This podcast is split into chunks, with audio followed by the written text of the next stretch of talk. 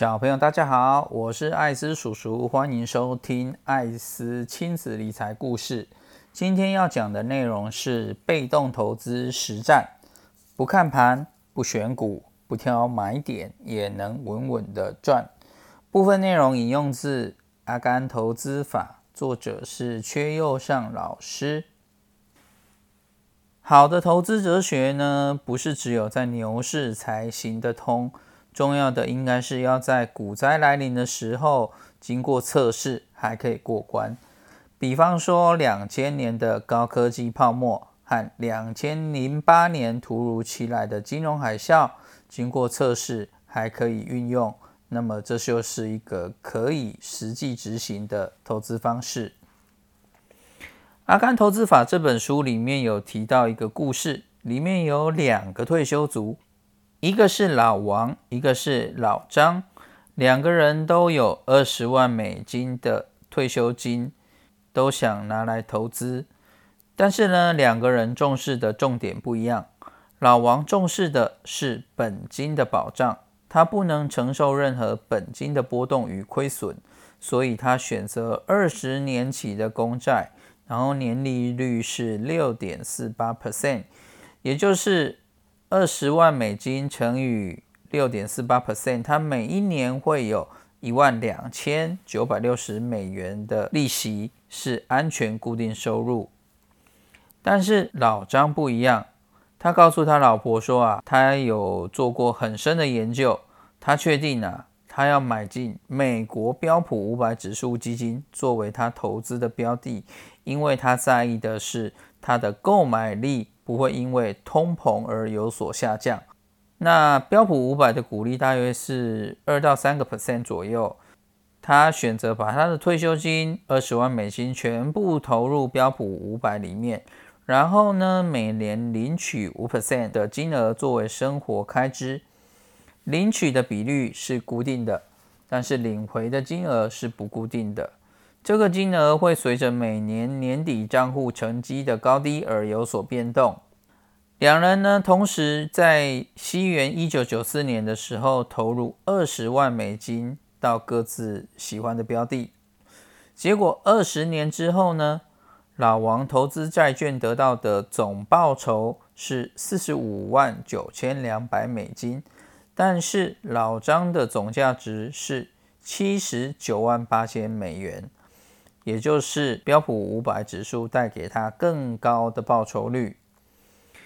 那或许有人会觉得说，我投资公债也不错啊，至少它是赚钱，这个报酬率我可以接受，也很不错。但是艾斯叔叔必须提醒大家，当时这个两千年左右到两千零一十四年这十五年的时间呢，是美国公债的大多头。也就是说，投资公在这个时期是非常不错的。但是，我想请问大家，在现在的这个时空背景，我们找得到二十年期的公债，然后每年有年利率六点五 percent 吗？在二零二零年的时候，美国二十年期的政府公债利率大约也只有两 percent，然后现在台湾定存的利息一年还不到一 percent。所以要达到老王四十五万九千两百美金的总报酬，基本上就是一件不太可能达成的任务。但是反过来说，我们看看标普五百这个标的，到目前为止它的股利率一样，大约是在两 percent 至三 percent 左右。而且我们不管从哪一个时期来看，只要把它的时间拉长，给它二十年甚至三十年来看，它都是会慢慢的稳定向上。但是，一笔单笔的资金，以老张来说，二十万美金就直接投入一次投入标普五百就没有缺点吗？这个就回到我们以前聊到的观念，没有一套投资哲学可以在春夏秋冬都适用，只有适不适合你自己。单笔资金投入的缺点就是说，如果他投入的时间点刚好遇到股灾的时间的话。它的报酬率相对就会差很多，而且承受的心理压力也会非常的大。比方说，在两千年的时候，标普五百的年报酬率是负九 percent；两千零一年的时候是负十一 percent；两千零二年的时候是负二十二 percent。也就是说，如果你投资一百万美金，在两千年的时候投资一百万美金到标普五百，经过三年之后，你不但没有赚钱，你还赔了四十二个 percent。所以当时的心理压力是会非常大的。在以两千零八年的时候，标普五百的报酬率是负三十七 percent。也就是说，如果你一百万在两千零八年的时候投入标普五百，才经过一年，你的本金就只剩下六十三万，不但没有亏钱，还赔了很多钱。那我们就可以想象，如果你在投入的那个时间点刚好遇到股灾的时候，你本身金额就会被股灾所影响而失血。那一个失血的人，要在短期间恢复他的体力，是一定是相对困难的。经历的波折跟心理压力也一定是比较大的，这个就是单笔投入标普五百，他必须承受的。所以，如果他是以单笔投入标普五百当做他的投资哲学的人，他就必须接受在股灾的时候，他投入单笔的金额有可能当年受伤会比较严重，他需要较长的时间来帮他把报酬率拉回来。那么有没有比较折中又可以带来不错报酬率的方法呢？那么书中就有讲到阿甘投资法，我们可以怎么做呢？我们以十万美金来讲的话，我们把它拆成二十笔，也就是每一年我们用五千美金定期定额的投入标普五百，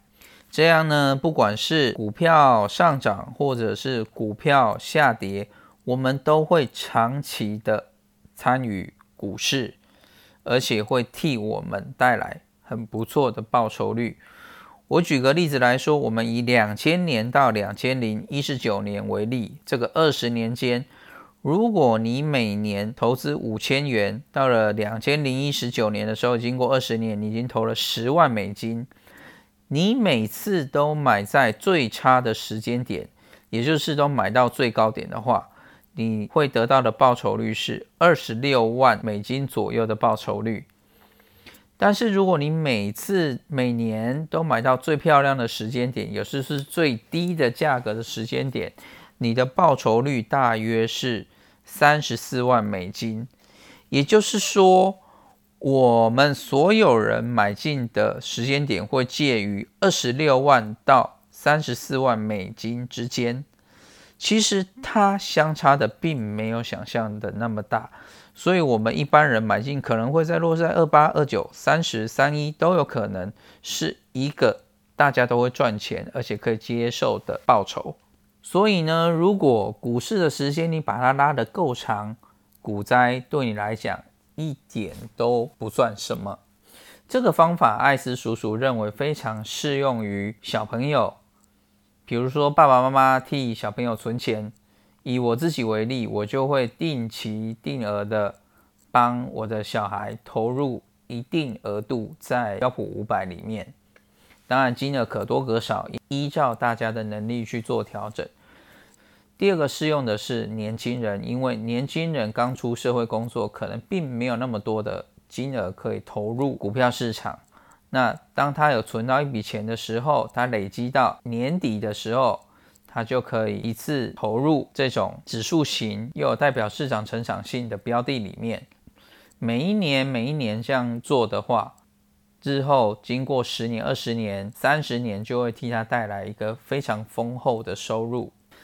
第三个，我觉得这套方法适用于在替自己退休做规划的人身上。比方说，如果你现在四十岁，但是你想要六十岁退休，你就可以用这个二十年的时间来替自己做规划。四十岁、四十一岁、四十二岁，以此类推，往后推二十年，每年都投进一笔资金，用阿甘投资法的方式去投资在标普五百。那等到要退休的时候，就会有一笔够大的金额能替你。产生退休金，让你过相对有保障的退休生活。那如果是做退休规划的人的话，最后五年的时候，可以考虑把自己的投资组合做得相对保守一点，因为一旦快要接近退休年龄的时候，比较无法承受市场的波动，这是可以做调整的。所以阿甘投资法简单的来讲，就是每年你挑一个日子，同样的一笔金额，把它投入在标普五百里面，让它来替你创造财富。当然，你投入金额的时候，如果你发现那一年遇到股灾的时候，你有额外的现金，当然可以再加码，让它未来替你创造更丰厚的收入。那么书中也有提到零零五零的投资方式，以薛优尚老师的观点，他认为台湾有景气灯号可以参考，透过这个景气灯号，透过景气灯号搭配投资的时间点的话，会带来很不错的效益。那么有兴趣的朋友可以透过这本书再做更深入的研究。那么今天的内容就到这里为止，感谢大家的收听。如果我讲的内容对您有一点点帮助的话，请不吝啬的给我追踪、按赞、订阅、分享，谢谢大家的收听，也祝大家投资顺利，早日财务自由。